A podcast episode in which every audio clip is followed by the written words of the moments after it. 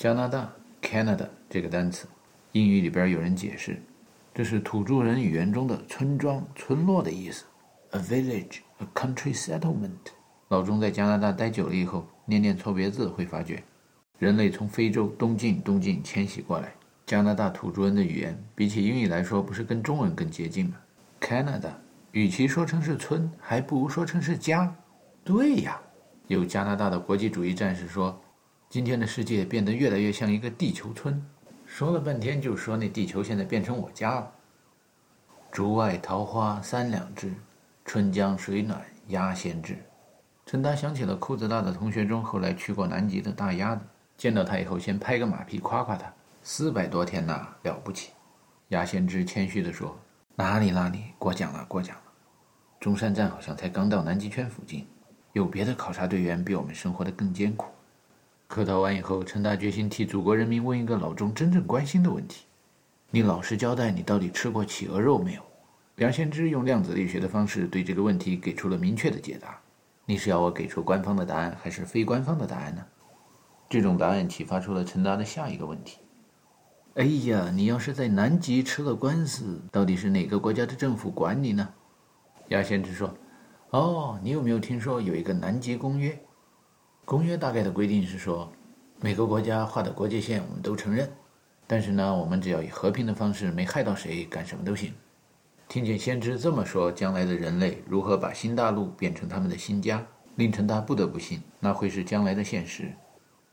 许多亲人和朋友都说陈达是无神论者或者不可知论者，但是贵州人嘛，入乡随俗，对于什么样的宗教迷信的传统，甚至糟粕，都是很尊重的。牛顿说了，之所以看得远，是因为站在巨人的肩膀上。无神论者不能因为看得远了，就把踩着的巨人当做踩过的楼梯给推翻了。无神论者要想强调自己推翻了神，推翻了巨人，最终会面临着爬得高摔得重的危险。按照有无相生，难以相成，长短相形的观点，有神和无神是永远同时存在的。这也就是相对论的观点：相对相反的事物互相对比、互相参照，才有了共同的存在，谁也离不开谁。这也是群论的观点。陈达记得读书理解慢的时候，曾经问过大师：“群论跟相对论有什么联系？看不出来呀，怎么会有人说群论是相对论的基础呢？”大师回答说：“孤立的看问题，当然就没有什么相对可言了，一定得有群，才有比较，才有对照，也才能谈相对。”在二十世纪初，爱因斯坦提出了狭义相对论，搞物理的，尤其是诺贝尔评奖委员会，认为这只是一个哲学思想，没有实验。于是对爱先知的理论没有强烈的认可，但后来爱老变得越来越有名，不给个诺贝尔奖这说不过去啊！委员会找出了一个爱因斯坦做过的光电效应的实验，认为这个实验以及他所展示的理论符合实践是检验真理的唯一标准的中世纪以后的科学的反宗教迷信的研究方法。于是凭着这个借口给了爱老一个诺贝尔奖。根据狭义相对论以及后来演变成的广义相对论，爱先知提出了一个公式，后来得到了证实：E 等于 mc 平方。但在二次世界大战结束以前，随便找个记者采访一般的老百姓，问问他相不相信 E 等于 mc 平方，根据肯定和否定答案的多少做统计的话，在群众中观察到的现象，跟16世纪后半期调查群众相不相信地球围着太阳转的结果现象是相似的。20世纪的后半期，核武器那种轰轰烈烈的事件，让许多人觉得能够观察到 E 等于 mc 平方这种实验现象，但是对于 E 等于 h nu。这另一个爱先知提出的公式，许许多多的老百姓不觉得在我们的日常生活中能够观察得到，而两个公式放在一块儿，所要抽象出来的中心思想，能量也就是精神和物质是分不开的，或者说其实就是一体。这样的思想更是不知道为什么原因吧，不能为许多人所接受。有时候先知们看到了将来，觉得社会应该朝着那个方向发展，可是老百姓都不愿往那儿去，先知们是会很烦恼的。有的先知呐喊，有的先知撂挑子不干。但是绝大多数的先知就等。对于广大的中国老百姓来说，不能观察到量子力学中所提出的种种理论，在日常生活这个实验室中的现象展示，很大程度上都应该归结于语言翻译不当的原因。二十世纪的大部分时间，中国处于战乱之中。中国作为弱国、穷国，想要做好翻译的学语言的留学生，到了欧美列强各个国家，想要学到语言的本质和精华，必定处处碰壁。碰壁多了，大家就算了，哎，就按字面翻译吧。在 E 等于 h nu 这个公式里边，E 是能量，h 是普朗克常数，nu 是频率。这个 nu 还是个希腊字母提到希腊，哎，再回味一下，energy 词源也是从希腊字来的。希腊以及后来变拉丁的 n，也就是英语里边的 in，都是在其中的意思。energy 就是动，inert 不动。这下 E 等于 h new 就变成了在运动中推动物质运动的那种精神。定量来说，大小等于有变化的频率乘以一个常数。换句话说，就是革命运动的能量等于反反复复，翻过来覆过去，翻倍翻倍翻好几倍。这种实验现象当然在日常生活中哪儿都能看得见了。拿中国历史来说。大风起兮云飞扬，威加海内兮归故乡。苍天已死，黄天当立。待到秋来九月八，我花开后百花杀。他日若随凌云志，敢笑皇朝不丈夫。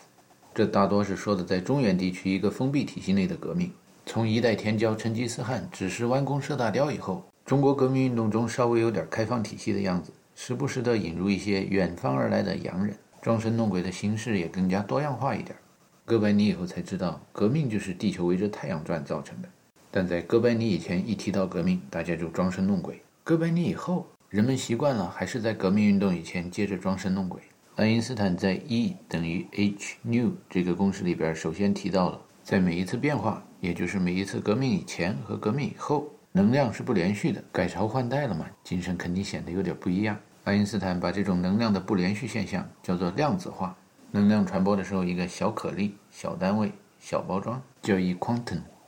复数叫 quanta。这么好听的名词一叫出来不得了，跟风的人太多了。学物理、学化学、搞力学的都跟着叫 quantum physics、quantum chemistry、quantum mechanics。学文学的也经常拿着 quantum 乱叫，比如 quantum leap。听起来这量子的飞跃好像是在说量变。但是千万不能那么想，那么理解。Quantum leap 想说的是跳跃性的变化，这要翻译成中文更接近质的飞跃、质变，而不接近量变。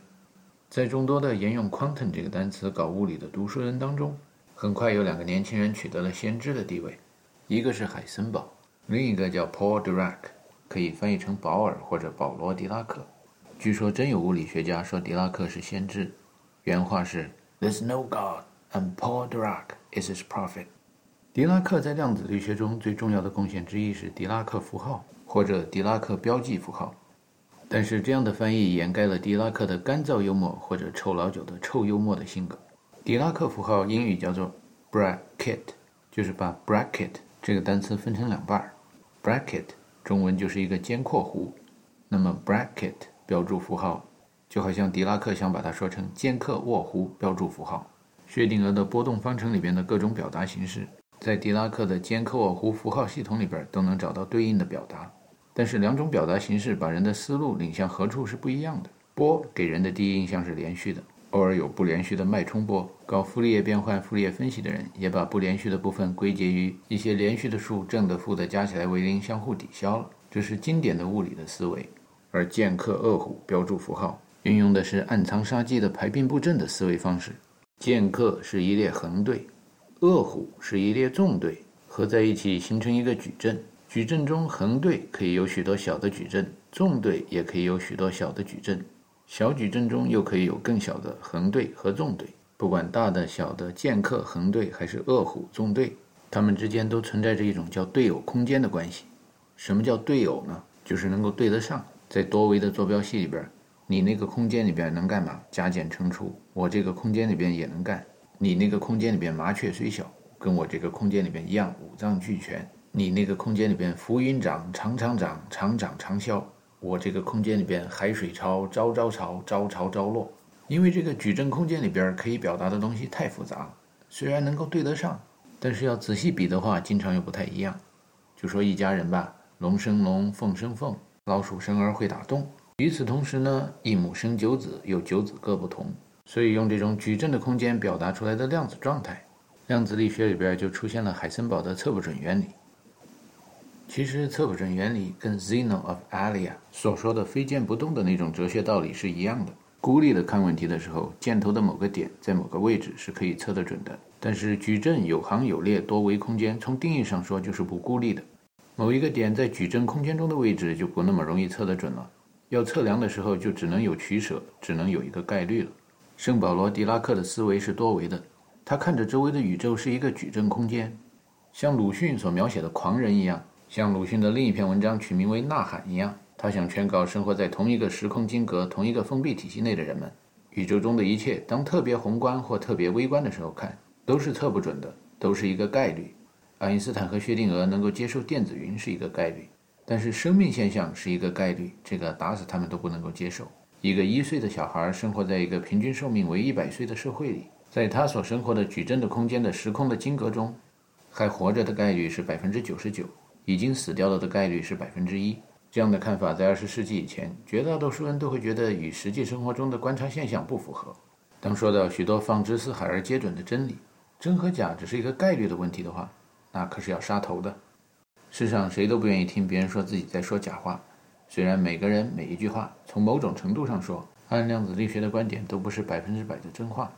但所有的真话里边都有假的成分。这样的结论让研究经典物理、经典数学的科学家们非常恼火，非常吃惊。许多科学家先知们觉得这简直就不让干我们这行的混饭吃，因为许多搞科学的人也像历史上的神职人员一样，成天宣讲的就是要大家追求真理，要大家求真、求实、求实。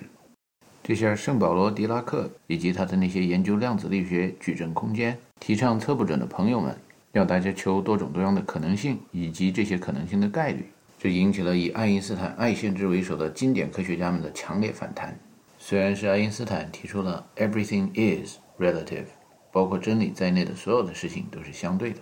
也是他引入了微观世界中量子的概念，但是在他说了 “God does not play dice”。这以后，在真与假的问题上就没有概率的余地了。爱老那么德高望重的人都说了，那量子力学肯定是站不住脚的，至少是有很多缺陷的。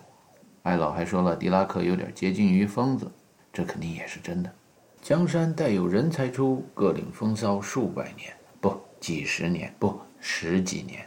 地球围着太阳转已经不是什么新鲜事儿了。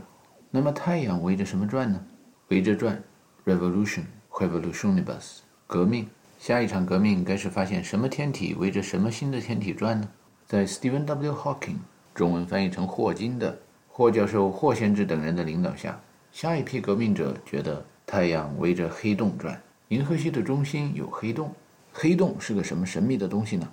许多死读书、读死书的人们认为，黑洞就是宇宙中所有东西的归宿啊，好像圣经里边说的世界末日一样。All hope abandoned, he who entered here. 霍先知是一个通晓历史以及科学家在历史上受迫害时的聪明的先知。聪明的先知，也就是伟大的算命先生们，都知道给预言要给一个似是而非的，肯定是真的，也肯定是假的那么一个警句，让所有的人听着都觉得很有道理，与实验中观察到的现象吻合。比如像古希腊著名的 Oracle of Delphi，曾经给过一个传颂千古、精确的预言。如果你跨过那条大河，一个伟大的国家就将灭亡。在某国王耳中听来，这就是跨过一条河，挑起战争就能灭掉敌国。结果没想到自己的国家被灭了，这跟人们观察到的实验现象也非常的吻合。霍先知的预言让世上绝大多数的人觉得黑洞真的是世界上所有的物质的归宿，物质进了黑洞就不出来，根本就没有闭合回路，也违反热力学第二定律。与此同时，其实霍先知是在积极的兜售。宇宙没有起点，也没有终点。大爆炸理论是 bad science。黑洞不发出可见光，但是向外辐射的射线不断，伽马射线。黑洞的密度那是大的不得了的了不得，物以类聚，人以群分，纯中子组成的群组成的天体，那密度还了得？但是黑洞的质量呢，那就可大可小了。黑洞往外放的光芒，那都是一句顶一万句的伽马射线，那都神秘的不是一般凡人能看见的可见光。高密度的黑洞往外射高能量密度的射线，质量的消耗和损失跟一般的太阳、一般的天体是不可同日而语的。所以，黑洞有可能是周围的天体的生命的末日，也有可能是周围的天体的生命的开始。真的就是假的，假的就是真的，这都是一个概率问题。在极微观的世界里，飞剑运动着，大家就测不准。那么，把银河系作为坐标的时候，人们说在地球上某年某月某天某时某地某区某域。某人某人之间发生了什么事？难道就能测得准吗？那当然也是测不准的。说真事儿和虚构，真相和谎言，是确切位置还是相对坐标？这都是在变化中的。也就是说，是真是假，这都是个概率了。在一个矩阵外面再套一个矩阵，在一个对偶空间外面再加一个对偶空间，在一个坐标系外面再发现一个坐标系。以前觉得很真实的东西，后来都越听越觉得假了。在过日子这么一件事，这么大家都有的平常生活里边，在哥白尼不提他那地球围着太阳革命的理论以前，人们以地球为坐标系。绝大多数西方人觉得圣经里边说的地球就那么几千年的历史挺好。慢慢的，哥白尼的革命以后呢，人类以太阳系为坐标系，眼界开阔了一点，研究方法也稍有改进。把围着太阳绕一圈为一年的话，人们一数这个日子呢。哎呀，能够追根溯源，找到宇宙存在的痕迹，人类能回忆起来的宇宙的存在已经一百多亿年了，很有道理。这就是我们现阶段的观察现象吧。当然，有一部分人拒绝这样的回忆，觉得创世纪的历史还是只有几千年。爱因斯坦提出，时间是相对的，每个观察者在观察时间，也就是数过掉的日子的时候，个人心中得到的数值是不一样的。霍先知的科普作品《时间简史》翻译成中文的话，有一个加了密码的中心思想。那就是，如果把太阳围着黑洞革命一周算一年，这样来数日子的话，那么宇宙只存在了五十多不到六十年吧。而地球是一个不到二十岁的年轻的生命。但是霍先知并不想对着周围的群众呐喊“银河年”这样的概念，他一再强调相对论和量子力学所说的观点，在日常生活中是很难观察到的。大概是希望他所提的现象几百年以后人们能够普遍观察到吧。就像今天大家普遍接受地球围着太阳转为事实一样，虽然我们还是可以说，也不可以说，我们每天观察到的仍然是哥伦布、马可波罗观察到的那个太阳、那个地球。因为人类脑海里的坐标系、矩阵、对偶向量空间变得越来越大，历史上不能观察到的物质，将来慢慢的会被观察到；历史上不能观察到的现象，将来慢慢也会观察到。霍先知知道，比他早几十年、十几年。提出这种新的坐标系，也就是新的知识，能够扩大宇宙空间，能够产生物质的哥们儿，命运怎么样？大家不能体会那样的革命者的幽默，说他是怪人，是疯子。据说曾经有一次在做讲座的时候，有人问狄拉克老师：“狄老师，您说的那公式我看不懂。”大家等着圣保罗·狄拉克讲解呢。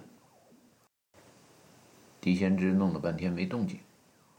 旁边有同事实在看不过去了，说：“狄教授。”你回答这个问题啊，狄拉克说：“啊，有人问问题吗？我听见了一个陈述句，没有听见疑问句，我该回答什么问题啊？”这本来是挺幽默的一件事儿，做先知的搞得天下人心大乱以后，待到山花烂漫时，他在丛中笑，一个人在那偷偷的乐。可是天下别的普通知识分子受不了这个，一时间疯传狄拉克经常思想开小差，脑袋里边有时候会缺根筋。还有人传说，狄拉克对于宇宙有一个无中生有的理论，是典型的精神病病入膏肓的表现。据说这个无中生有的理论是他研究很大很大的天文数字以后想到的，所以且把它叫做大天文数字理论吧，简称大数字理论。也有人翻译成大数字假设。推动每一次革命的先知，要么默默无闻，死后再让别人发表自己的轰动作品，要么选择活着的时候发表自己的预言。然后被某些人骂成是个疯子，直到死亡。狄拉克被人说成是疯子的程度比尼采少一点，但也属于后一种。前一种有预言藏着掖着默默无闻的先知，包括哥白尼、斯宾罗莎等等等等。还有一位对量子力学、矩阵空间的思想有重大影响的，叫 William Blake。To see a world in a grain of sand, and a heaven in a wild flower, hold infinity in the palm of your hand. And eternity in our，在这里，威廉布莱克不闲置告诉人们的是，整个世界、整个天空，或者说整个宇宙吧，在矩阵运算的时候，对应的也就是对偶的向量空间，可以像一粒沙子、一朵花那么小。从空间上说，整个宇宙一只手就可以把它捧起来；从时间上说，把握现在就把它给抓住了。布先知提出这首宇宙的对偶空间的诗，名叫《Augury of Innocence》，中文被翻译成“天真的预言”，但是有着 “a u g” 的单词，这个词头代表修行、积累、长时间打造、慢慢成型的意思，所以《Augury of Innocence》也可以理解为天真是怎样修炼的，就当是钢铁是怎样炼成的那样一个对偶的句子吧。这首诗里边预测的许多实验现象，在布先知死后的几百年中。人们在日常生活中慢慢的都观察到了，比如 a truth told with bad intent，beats all the lies you can invent，就是要警告世人，提防那些追求真理、号称讲实话的人们。到今天，当大家进入了只有概率没有真理的量子时代，人们才意识到不贤之真是高啊！在《天真是怎样修炼的》这首诗里，还提到了一些别的队友空间里的实验现象，比如 “The horn gambler by the state, licensed build that nation's fate”。再有 “God appears and God is light to those poor souls who dwell in night, but does a human form display to those who dwell in realms of day？” 这些不连续的量子的矩阵空间的改朝换代的革命的现象，跟孟子或者野本好动观察到的国家的兴衰、生于忧患、死于安乐的实验现象非常吻合。国家通过对偶空间对应到个人，个人有着饱暖思淫欲、贫穷起盗心的倾向。饥寒交迫、民不聊生的时候，宗教迷信思想容易生根发芽，组织人造反。丰衣足食、大腹便便的社会里。人容易精神颓废，思想空虚，大白天爱爱爱爱的跟动物一样。在观察到一个个对偶空间内有着相应的加减乘除以及更复杂的运算以后，定义了对偶向量空间，也就是这些运算以及用来运算的集合体。狄拉克觉得这些空间也就是坐标系，那是观察的越多越容易产生新的，再观察一点再产生一些新的。精神世界是这样，物质世界也是这样，真物质的对偶空间是这样。对应的反物质的对偶空间也是那样，人类社会是这样，动物世界也是这样，有机世界是这样，无机世界也是这样。狄拉克的种种疯狂的理论中，让传统的书生们最接受不了的有两点：第一，世上反物质怎么能跟物质形成对偶空间？人在宇宙中观察到的当然是物质比反物质多了，反物质从哪儿来呀？第二，狄拉克说，人类对宇宙的认知扩展了。也就是发现的坐标系、参照系、参照物多了，宇宙中就会很慢很慢的有新的物质产生。这个不符合物质守恒、物质不灭定律啊！无中生有是不能让人相信的。归根到底，大家接受不了狄拉克对宇宙的基本假设，那就是宇宙是一个开放的体系。迄今为止，绝大多数我们所观察到的物质是银河系附近的物质，所以很少观察到其他对偶空间内的反物质。我们观察到的宇宙中的那些一个个对偶空间中的常数，也就是那些大数字，实际上只是我们周围的常数。在离太阳系、银河系遥远遥远的地方，那些极大极大的关于宇宙的常数，以及极小极小的对偶的关于宇宙的常数，概率上说都极有可能不是我们熟悉的一些值，比如牛顿万有引力定律里边的万有引力常数，库伦定律里边的法拉第常数。还有把物质和电荷、物理世界和化学世界联系起来的阿伏加德罗常数，这些十的几十次方或者负的几十次方的极小或极大的常数，在离我们遥远的别的宇宙的区域会有变化的概率应该是很大的。用狄拉克标注符号所标注的矩阵空间中看，宇宙中可以有着多个对偶的宇宙：bracket、剑客、恶虎、横队、纵队，在众多的纵队中。将军，究竟哪一支队伍将率先攻进马德里？Pinta Colonna。第五纵队是一支暗藏在人民中的、不能确切定义、不能明显测得准的一支队伍，是在宇宙变大、地球显得越来越小之后，量子时代一支人民的子弟兵。在《时间简史》中，Stephen Hawking 否定了时间旅行，但是又给向往穿越时空的人们留下了一点点希望。霍金霍先知还提到了他对罗马教廷说。其实他是很怀疑大爆炸理论的，可是他又常常作为冤大头，被人引用他的观点来支持大爆炸理论。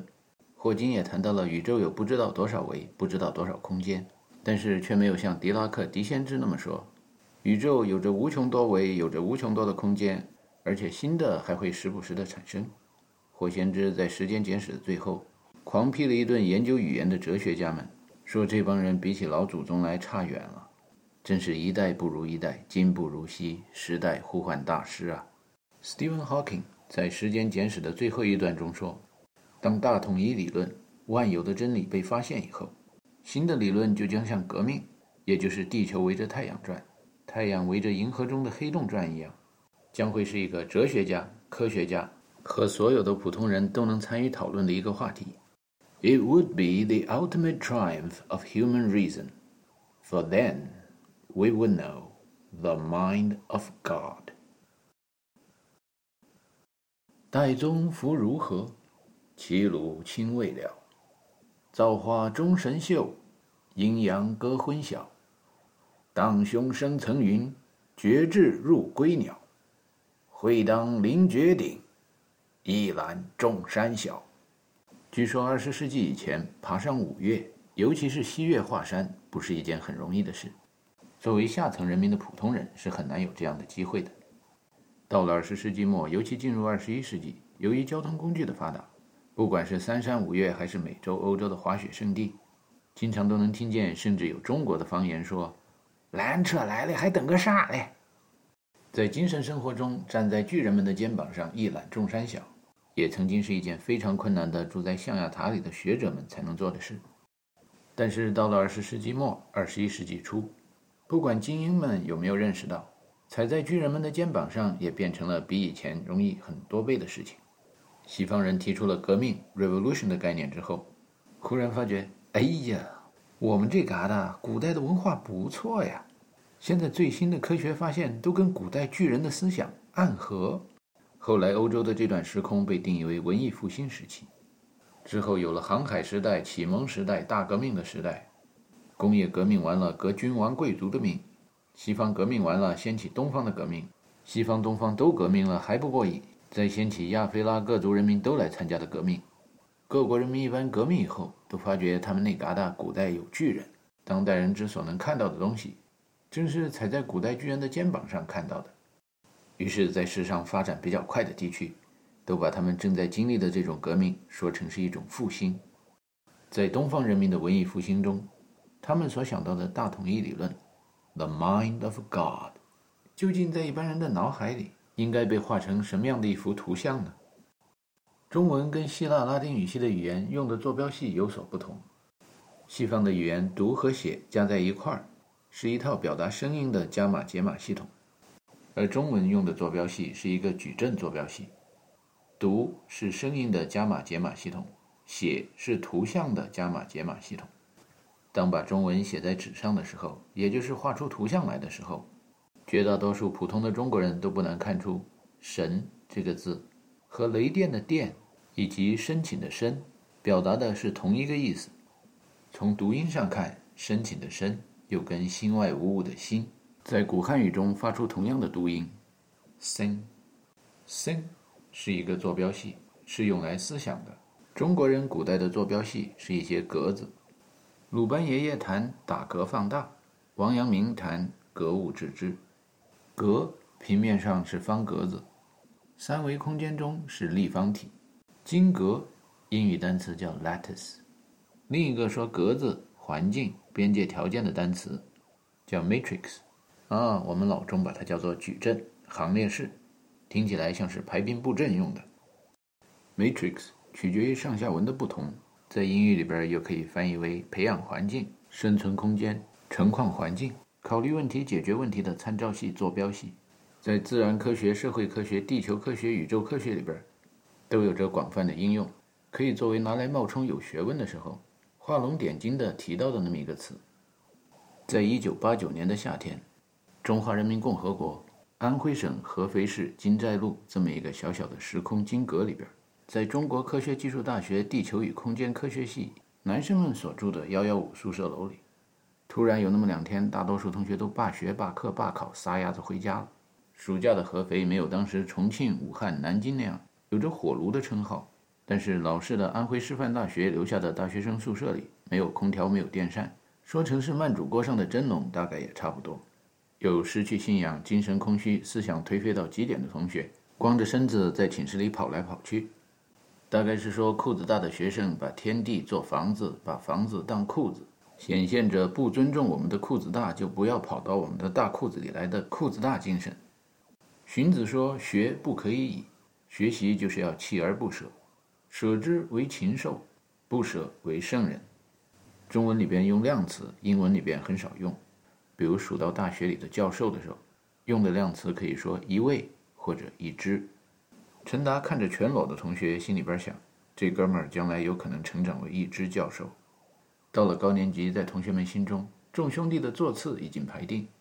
在大哥大葱、大老茂大师以及大是大非等等等等将来能够成为一位教授的兄弟们中，陈达发现只有大葱迟迟不走，还留在合肥继续学习。心里边好奇，陈达就经常跑到他寝室里看他在干嘛。发觉他在研究圣经，谈到全裸和半裸。大聪认为，在圣经的创世纪中，犹太人的祖先们仅是后人，真实其实是人类社会的发展还处在接近于野兽的原始阶段。虚假是人类从混沌、无序、野蛮，走向清洁、文明和有序的第一步。人类认识到真与假以后，做的第一件事情之一。就是用遮羞布遮住自己的隐私部位。人跟动物最大的区别之一就是人穿衣服，而动物不穿。人类吃了智慧树上的无花果，犯了罪，被赶出了伊甸园，从此才有了人类社会的进步。知道了礼节，学会了仁义道德，人们才可以以此形成社会，导致了生产力越来越快的发展。这都是虚伪和骗人对人类文明起到的推动作用。作为通晓世间所有骗术和虚伪的真正高明的骗子。耶稣就深深的明白，在每一套衣服里边，都包着一个充满兽性的动物。所以，当他看到一群人想用石头砸死一个号称生活作风有问题的女人的时候，问大家满口仁义道德的君子，如果哪一位不是满肚子的男盗女娼，请扔第一块石头。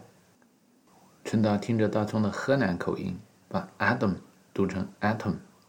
隐隐的觉得大葱把圣经的创世纪当作寓言故事来读。跟大统一理论有着一定的关系。大葱说到耶稣是骗子，还问过陈达：“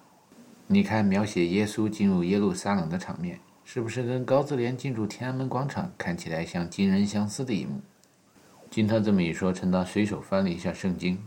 觉得对大葱关于量子力学的对偶空间，也就是惊人相似的一幕的理解，几乎佩服到了教徒拜先知的程度。大葱先知预测到了未来。过几天叫陈达评论一篇他最近写的文章，文章的标题叫《与我无关》，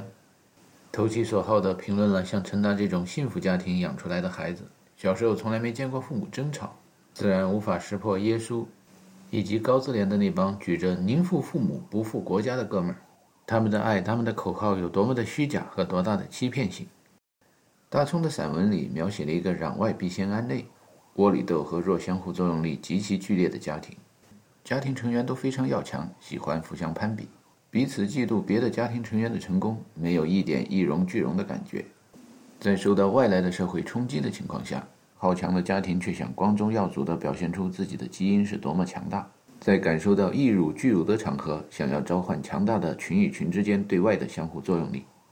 这时发觉家里最年幼、最聪明的男孩，对于奥数少年班或者种种不能输在起跑线上的。不管是考试、体育比赛还是战争，都只有冷冷的一句话作为回答：“这一切干我的屁事儿。”陈达问大聪为什么不把“干我屁事儿”作为文章的标题，说在伟大领袖毛主席看不惯赫鲁晓夫土豆烧牛肉的共产主义以后，放屁便已经成了中国文学中可以接受的诗词语言。大聪答应在将来的几天里考虑考虑。大骗子对大葱拍马屁说。与我何干？这篇文章不管在文学造诣还是思想高度上，都已经达到了像世界名著《Gone with the Wind》那样飘飘欲仙、乘风而去的境界。这个马屁在后来的岁月里，听说美国民意调查中最喜欢的电影台词是 “Frankly, my dear, I don't give a damn” 以后得到了证实，确实是一句真话。而大葱也回敬了大骗子一堆马屁，说他之所以看得远，都是因为踩在巨人的肩膀上。进了裤子大以后，看见同学们中有从幸福家庭培养出来的孩子，即使一开口就没一句真话，老是能把真的说成假的，死的说成活的。但是作为朋友和兄弟，跟这样的骗子相处，也从来没有感到过受任何威胁。才明白为什么有人说百善孝为先。一个不认自己爹娘、不认自己兄弟姐妹的孩子，可以给人传播爱世上所有的人、爱你的敌人的信仰。这样的爱来源于天外飞来的毫无根据的一种冲动。仿佛一棵大树上粗壮的枝干，也许现在能见到茂盛的枝叶，但是正在与根脱离。除非父母是虐待狂、犯罪分子，否则的话，信仰宁负父母不负国家，爱世上所有的人，爱你的敌人。左脸被打了，把右脸伸过去；被抢了内衣，再把外衣搭上。等等等等，诱人的信条的骗子都是别有用心的，要么是想演绎出药离刺庆记、韩信受胯下之辱、周瑜打黄盖的苦肉计。要么就像整个西方世界一样，是想从背后捅一刀子，把别人脑袋砍下来，然后给人一个真心的祷告。后来陈达听《Sermon on the Mount》说：“Love thy enemy, pray for them。”觉得还真是这样。大葱说：“有人不能识破宗教是精神鸦片的欺骗性，很可能是因为没像他那样经历幸福家庭和破碎家庭培养出来的骗子形成的强烈反差。当然，也有人就一时冲动，因为厌恶身边的世界，想着美好一定在远方，然后忘掉了亲人或者根这些平凡的、没有意思的、习以为常的人和事。”于是觉得西方的宗教特别有吸引力，再加上不管东方西方，其实古代都有着崇拜偶像的倾向，因为科学不发达嘛，解释不了的实验现象就说是神干的。宗教也就是古代人的科学知识，过去的真理。在那个一九八九年的夏天，大葱自己花钱买了一本圣经，而陈达到图书馆里借了几本厚厚的小说，其中包括《战争与和平》。大葱看见了，就对陈达说。看来你对文字研究是要像我们郭校长一样采取认真负责的态度了。陈达失望地翻开中文版的《战争与和平》，说：“瞧这里边的外文，居然是法文。本想着读《战争与和平》能学到俄文，看来翻译者是把俄文当作中文，把俄国当作中国了。”在此，大聪说到了东方文化和西方文化看神的区别。他认为圣经就是古代人的一部小说，在远古的时空小说不太多的那个对偶空间里。在人们生活中起的作用，跟《悲惨世界：战争与和平》区别不大。也就像在喜马拉雅山的东面这个对偶空间里，四大名著给大家创造语言环境，以及大家可以顶礼膜拜或对号入座的人物形象。这些概率上既真实又虚构的小说，对每个人的生活总是有一定程度上的影响。写得差的小说也可以影响很多人，写得好的小说则可以影响好几代人。正像弗洛伊德分析梦。卡尔杨分析神话和传说一样，小说里边可以反映出人的思维方式、他们的信仰和他们的科学研究将往哪里去。在悲惨世界里边，雨果笔下的拿破仑，在打了败仗的滑铁卢战役里，都是一个可以改变天地、扭转乾坤的神；但是在托尔斯泰的笔下，在奥斯特里兹战役里边打了胜仗的拿破仑，也不过是一个下起命令来只会说“好吧，去执行吧”。那样的采纳意见的长官，无异于矩阵运算中的一个数，或者抽象代数中的一个 x、y、z 符号。西方人信的神长着人的模样，而东方人信仰的神形象模糊。老钟在《西门豹之夜》那样的故事发生以后，其实对装神弄鬼的人们的信仰一直很怀疑。不知道后来把马克思当作神，把毛泽东当作神，把爱因斯坦当作神，是受什么小说的影响？陈大摸了一下自己的大胡子，说。可能以后就会受东方和西方所有的小说的影响了。大葱夸陈大的胡子长得不错，问他为什么这么热的天要留那么大的胡子。陈达说：“因为听中央说，青年学生嘴上无毛，办事不牢，没有独立的思想，容易受长胡子的人后面的黑手的操纵，所以好奇想看自己的胡子如果留起来的话，能不能像马克思那样长出洋胡子。”大葱认为有希望，说陈达的胡子好歹是卷的。不像小说中描写的张飞的胡子是直的往外扎的，也就是所谓的猫胡子。陈达好奇世上是否真有人长猫胡子吗？两人这才意识到，其实中国历史上的神话也不少，而且进入二十世纪以后，中国的神越来越像西方的神了。现实生活中的百万大军的统帅，比如像林副统帅，或者像山高路远坑深，大军往来驰奔，谁敢横刀立马？为我彭大将军的彭德怀元帅，在被一群群红卫兵围住的时候，没有显出形象特别高大、武功特别高强。但是在文学作品中描写的中国军队的统帅神多了。再用港台电影比一比古代的文学作品，各位统帅就更神了，完全不需要集体的力量，单枪匹马就会发功放电的。还有在文革中宣传的珍宝岛保卫战的故事，解放军战士手里高举毛主席语录的红宝书。永放光芒的毛泽东思想，毛主席语录上金光闪闪的字，吓得苏修帝国主义胆战心惊，抱头鼠窜。这些关于神的描写都越来越接近西方，为什么呢？又何必呢？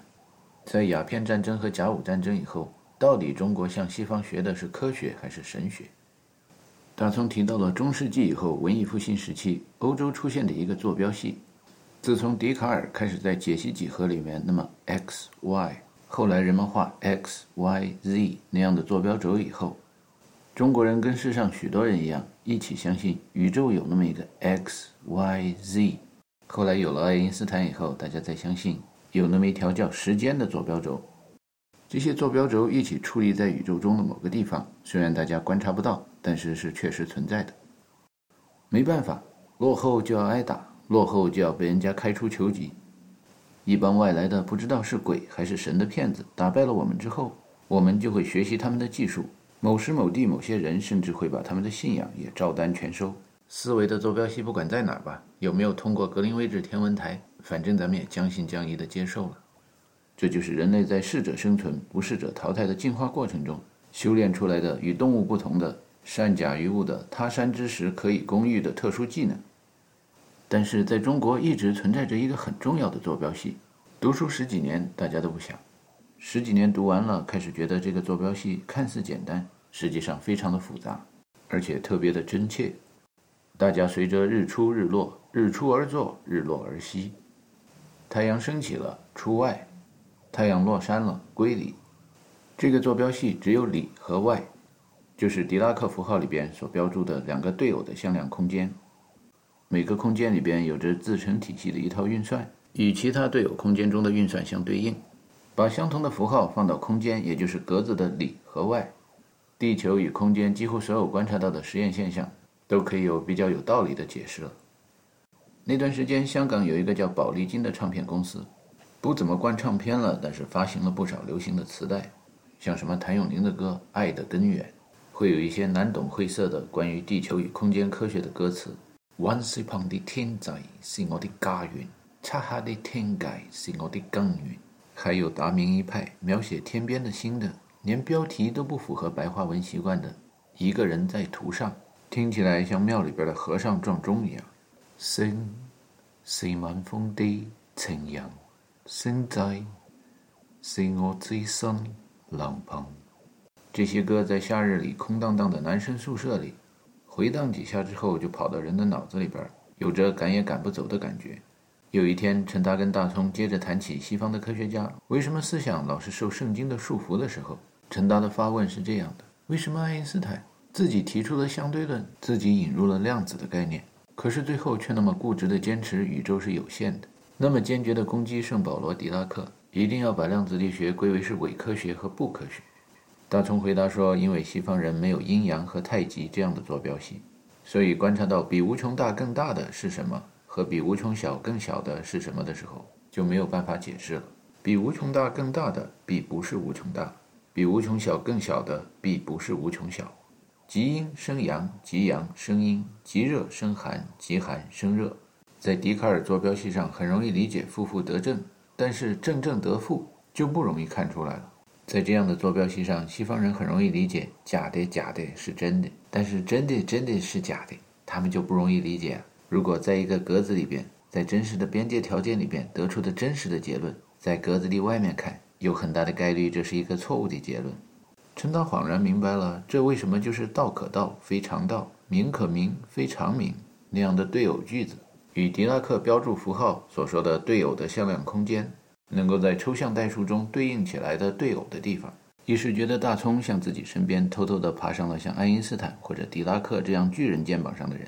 于是又向他请教了一个自己疑问了很久的问题：爱因斯坦和许多的科学家研究了半天的以太，最后放弃了。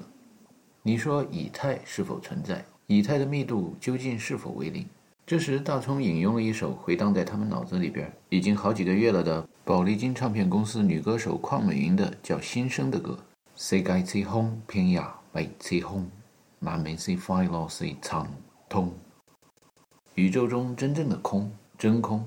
或者以太密度都不可能是零的。密度正好应该是爱因斯坦否定掉的那个宇宙学常数，因为隔离出一段空间。如果在封闭体系内密度为零的话。与封闭体系外的密度取一个加权平均数就不为零了。不为零的以太的密度，也就是宇宙学常数，决定了在太阳系中人们观察到的另外的一些常数，诸如光、电磁波以及势和场、作用力和反作用力在实验室中观察到的传播速度。无论是在任何的天体，包括黑洞的里边还是外面，宇宙中的真空不是真正的空。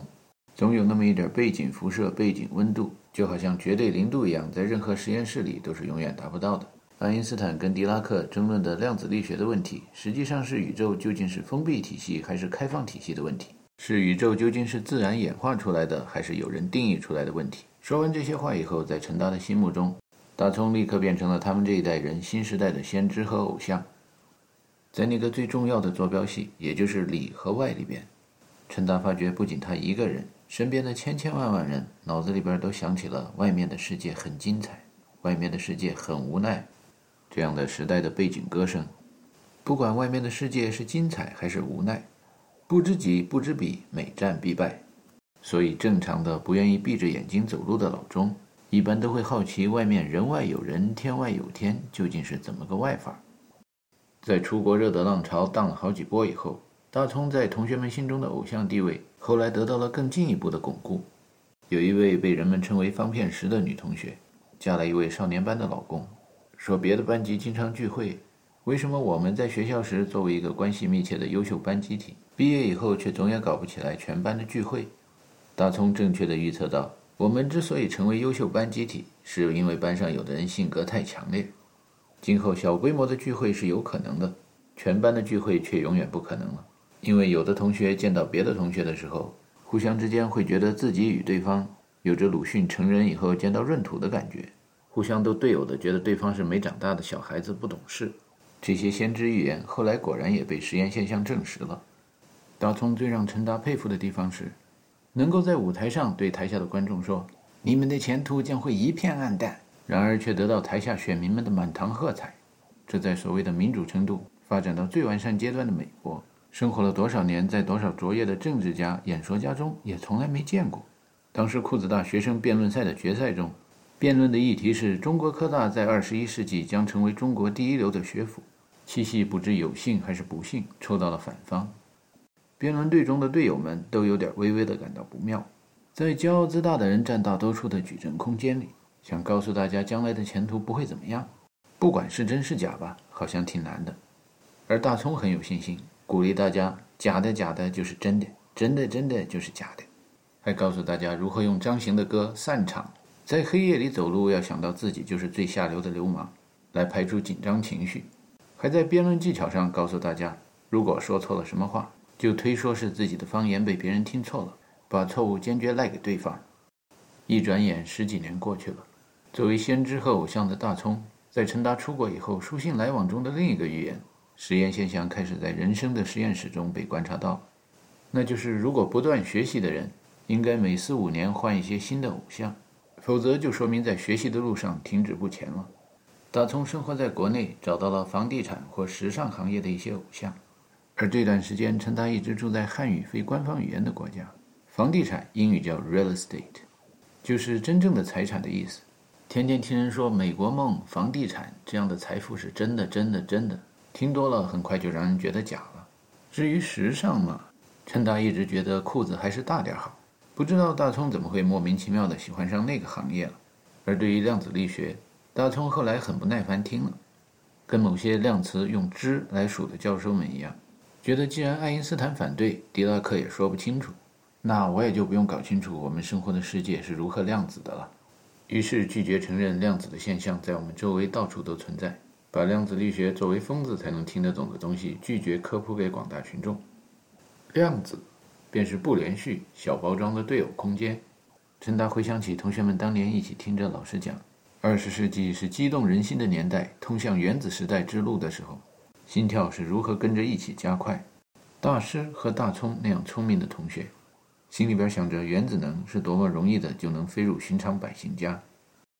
而大骗子这样学习不认真、思想容易开小差的同学，心里边想的是江峰老师拿回来的月球矿石标本，到底真是有人坐阿波罗飞船到月球上去采回来的，还是他用粉笔灰加上煤渣装到小瓶子里去的？说到概率，这两种假设到底哪一种可信度更高？阳光之下永无心事，过去发生的，现在、将来还会周而复始的轮回的革命性的发生，这就是对偶的时空的格子或者时空的矩阵。二十世纪末，世上又有许许多多的读书人，像十九世纪的读书人前辈一样，感觉科学发展到了头，尤其是受圣经某些章回描写的影响，感到世界末日即将来临，人类在地球上已经没有几天好发展了。所以，当另一个激动人心的年代通向量子时代之路展现在大家面前的时候，许许多多的读书人，尤其是西方人，好像没什么感觉。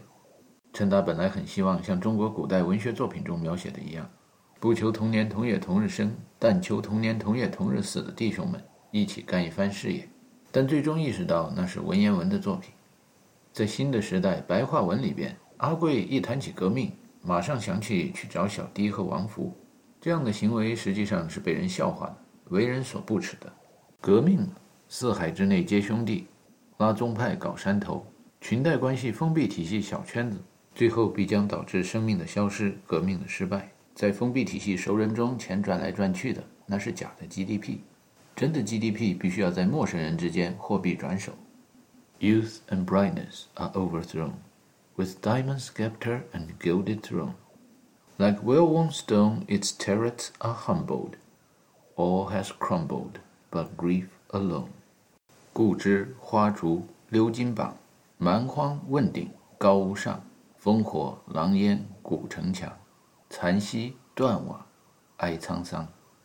本来陈达还想在同学们聚会的时候，跟老同学提起一起开发一套用东方语言为基础的量子计算的操作系统，因为那首爱尔兰无名诗人所写的诗。占了那么多的音节，存了那么多的字节，传达的信息并不比中文的多，而且可能还少一些。那便是因为中文的通讯其实一直是量子化的，每一个中文的单音节的音，同时既可以是这个意思，也可以是那个意思，全都取决于概率上下文，也就是语言环境、语言的矩阵空间。之所以中文的通讯更有效、更保密，是因为有两套密电码，也就是两个坐标系统，两套加码解码系统。一个编码系统是声音，另一个编码系统是图像。有人还会有量子通讯系统传得快的感觉，好像信息的传播速度比光速还快。那是因为信息传播最快的速度应该是不传，那种爱因斯坦认为有鬼神一样的比光传播还快的速度，是因为发射者和接收者都事先揣着好几套同样的编码解码系统。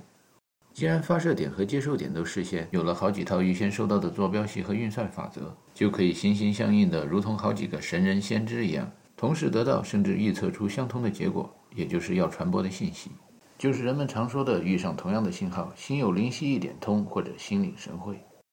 可叹的是，虽然世上现在量子时代已经来到，但是在局部地区，阿基里斯跑不过一只乌龟的堵车现象还是难免的。西方的文学界写出了外星人跟地球人之间打来打去的故事，或者地球人从这个星系旅行到那个星系的故事。